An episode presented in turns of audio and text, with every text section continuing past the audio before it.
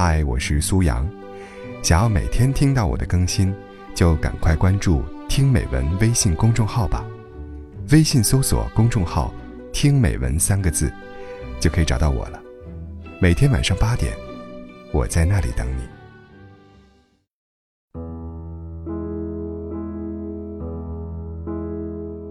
早几年还没有放开二胎那会儿，一个女人怀孕了，验了 B 超，是个女儿。婆家全家出动，劝女人把孩子留了。婆婆说：“我们家的香火全在你这肚子里呢，换我是你，我也留。”大姑子说：“孩子又没成型，有什么好心痛的呀？”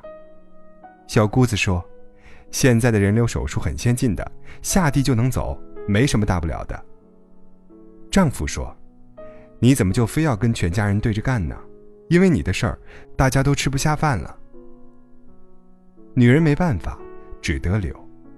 她明白，她是这个家的外人，没有人会心疼她。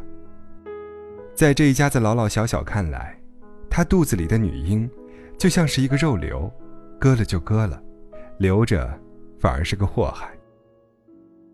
做完流产那天，娘家的亲戚们赶了过来，妈妈抱着她哭成了泪人。这么多年捧在手心里的女儿。怎么嫁到别人家却遭这种罪呢？就连一向不苟言笑的爸爸，也偷偷的红了眼圈。心疼是真心疼，不仅疼那个流掉的孩子，更心疼自己一手拉扯大的女儿。可是婆家人有什么呀？婆家人开心着呢，这一胎没了，还有下一胎，下一胎是个男孩，自己家的香火可就有了，好着呢。他们像过节似的，买了鸡，买了鱼，买了肉，一家人欢欢喜喜的劝女人吃饭。婆婆说：“等身体养好了，就赶紧的再怀一个，年纪也不小了。”等到第二年，小姑子结婚了，没多久也怀孕了。巧了，小姑子嫁的这户人家，也指望她生一个男孩来传宗接代，但不幸的是。托了人悄悄的验了，竟然也是个女的。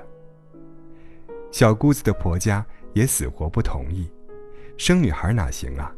自己家本来就一个独苗，总不能断了香火。不行，得留掉，不留就得离婚。小姑子哭哭啼啼的跑回家，要做母亲的人始终是有些慈悲的，再也说不出下地就能走这样的话。她哭诉道。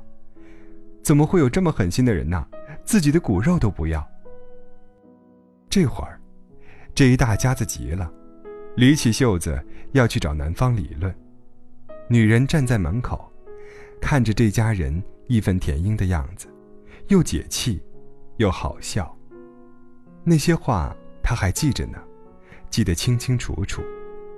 我们家的香火全在你肚子里呢，换我是你，我也留。孩子又没成型，有什么好心疼的呀？现在的人流手术很先进的，下地就能走，没什么大不了的。你怎么就非要跟全家人对着干呢？因为你的事儿，大家都吃不下饭了。当时说的多轻巧啊，现在怎么反倒急了？针不扎在你身上，你就永远不会知道疼。之前热播的电视剧《我的前半生》里，有一幕。令我尤其印象深刻。陈俊生跟罗子君离婚后，想要回原先的大房子，子君提出要五十万，他便叫自己的父母去找子君打感情牌，子君不答应，陈俊生的父亲就说：“子君啊，我一直以为你是个善良的孩子，怎么现在你变得这么狠呢？你怎么这么狠呢？”罗子君争取孩子的抚养权时，陈俊生的妈妈也是这么说的：自己的儿子出了轨，反而责怪儿媳妇心狠，不肯让出抚养权，不肯交出大房子。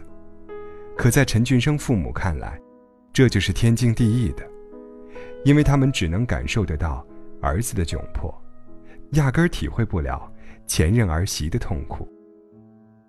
你永远不能指望他人感受你的感受。除非，他有一天遭遇你的遭遇。前段时间，林肯公园主唱在家中上吊身亡。这个男人从七岁开始，遭到一名成年男子长达六年的性侵犯，无处寻求帮助，只能沉溺于酒精与毒品。而在一篇悼念他的文章下面，我看到了一个评论：“自杀的人极为可耻。”简短的八个字，把人性的自私、浅薄，还有那颗事不关己、高高挂起的看客心，表现得淋漓尽致。祝愿他一辈子不要经历痛苦无助，一辈子不要陷入命运茫茫然而又无从逃避的漩涡，否则。哪一刻产生轻生的念头，也有人高高在上的评论一句：“极为可耻。”自杀的人不是想死，他是活不下去了，没有活路了。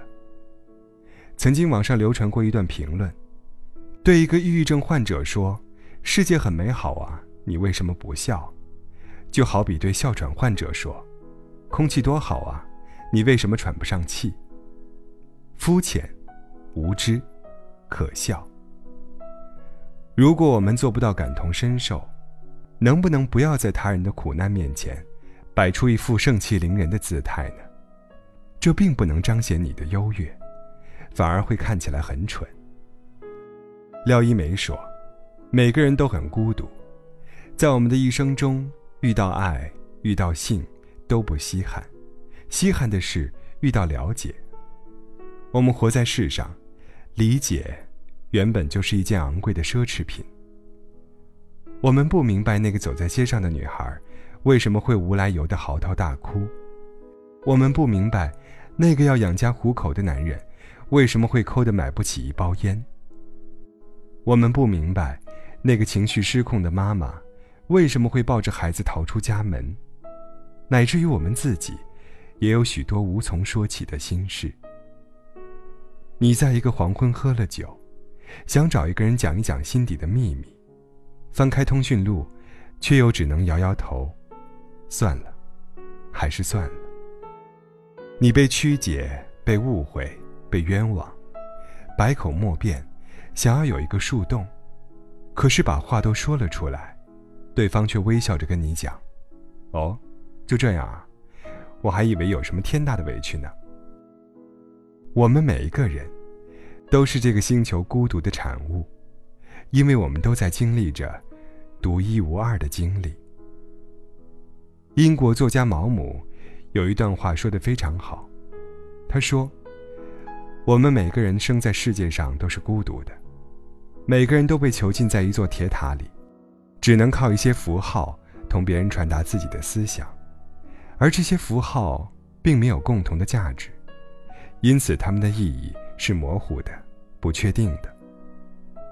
我们非常可怜的，想把自己心中的财富传送给别人，但是他们却没有接受这种财富的能力。因此，我们只能孤独的行走，尽管身体相互依傍，却并不在一起，既不了解别的人，也不能为别人所了解。最后。我们又再说回开头吧。我的老家，是一个特别重男轻女的地方，老一辈的人尤其如此。有一户人家的媳妇怀孕了，托了人，悄悄地验了 B 超，是个女孩。护士指给孕妇和她的婆婆看，喏，这个就是小婴儿，是个穿裙子的。显示屏上，那里有一团小黑点。不停的在跳动、翻滚，宛如一颗小心脏。小媳妇战战兢兢地看着婆婆，婆婆的脸都快沉到地底了。他料想，这个孩子十之八九保不住了。回去的路上，两个人一直没说话，婆婆就一直沉默着，沉默着。快到家门口了。老人突然跟他说：“回去，咱俩就说这是个男孩。”媳妇不解，问道：“妈，你就不想要个孙子吗？”老人说：“想，怎么不想啊？我做梦都想。可那是一条生命啊，它都会跳了。我们或许无法感同身受，但我们还能选择善良。